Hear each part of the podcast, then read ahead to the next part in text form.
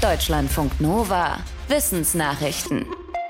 Die künstliche Intelligenz AlphaCode hat es geschafft, so gut zu programmieren, dass sie mit menschlicher Konkurrenz mithalten kann.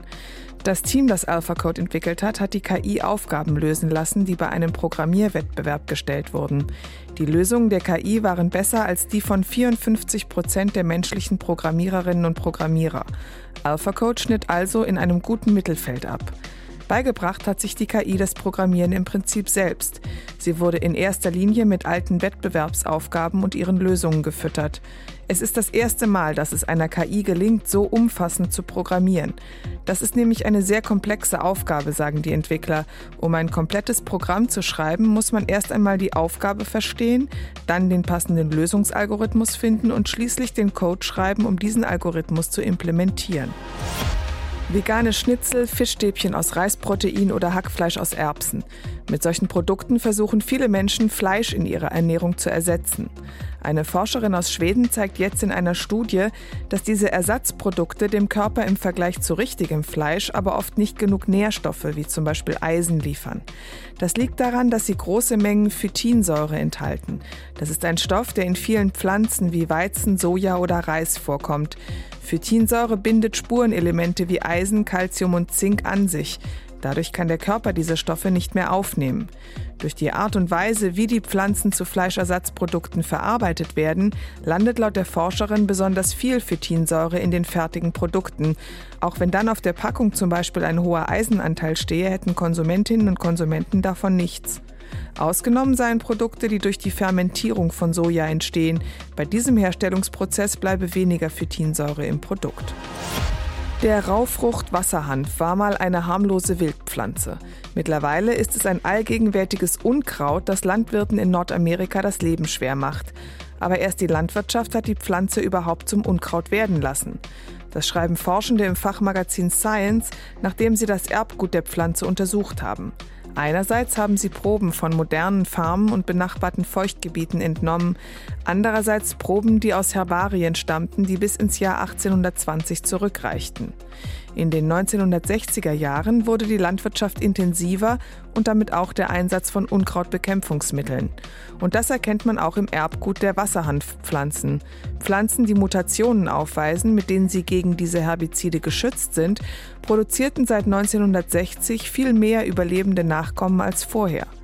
Deshalb gibt es heute sehr viele Wasserhanfpflanzen, die resistent gegen Herbizide sind und entsprechend schwer auszurotten.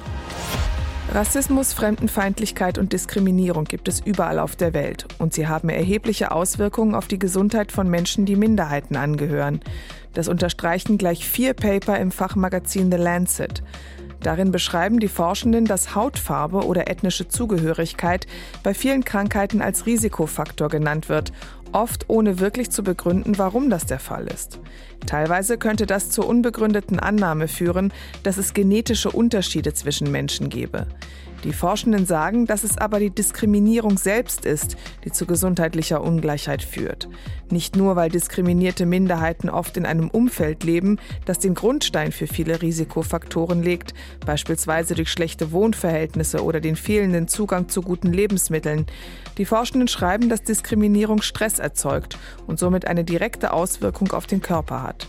Sie fordern, dass Rassismus und Fremdenfeindlichkeit als grundlegende Gesundheitsfaktoren anerkannt werden müssen und rufen dazu auf, die strukturellen Ursachen anzugehen. Wer hungrig ist, tut alles, um an etwas zu essen zu kommen. Bei argentinischen Ameisen ist das nicht der Fall. Zwei Biologen der UCLA haben in Laborversuchen Ameisenkolonien, die genug zu essen hatten, mit solchen verglichen, die hungern mussten. Dabei zeigte sich, die Ameisen, die wenig zu fressen hatten, wagten sich bei der Nahrungssuche seltener in Gegenden, in denen Duftstoffe sie auf mögliche Gefahren hinwiesen. Die Ameisen aus den Kolonien mit genug Futter waren dagegen mutiger. Die Forschenden schreiben, dass das auf den ersten Blick widersprüchlich klingt. Wer Hunger hat, dem dürfte doch kein Risiko zu groß sein, um was zu essen zu finden.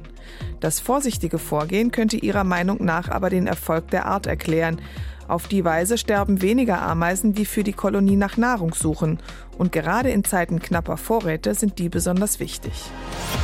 Soll man sich gegen Corona impfen lassen oder nicht? Der Streit um diese Frage hat in den letzten Jahren zur Spaltung der Gesellschaft beigetragen. Aber wer hat die Spannungen besonders verstärkt?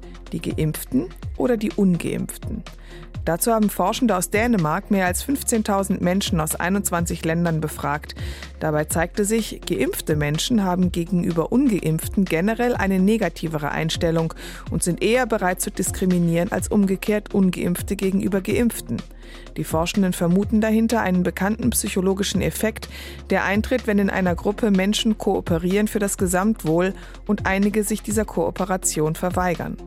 Ausnahmen von den Erkenntnissen gab es auch, und zwar in den USA und Deutschland. Hier sind ungeimpfte Menschen eher bereit, geimpfte zu diskriminieren und haben auch negativere Ansichten über sie als umgekehrt. Warum das so ist, können die Forschenden aus ihren Zahlen aber nicht ableiten. Deutschlandfunk Nova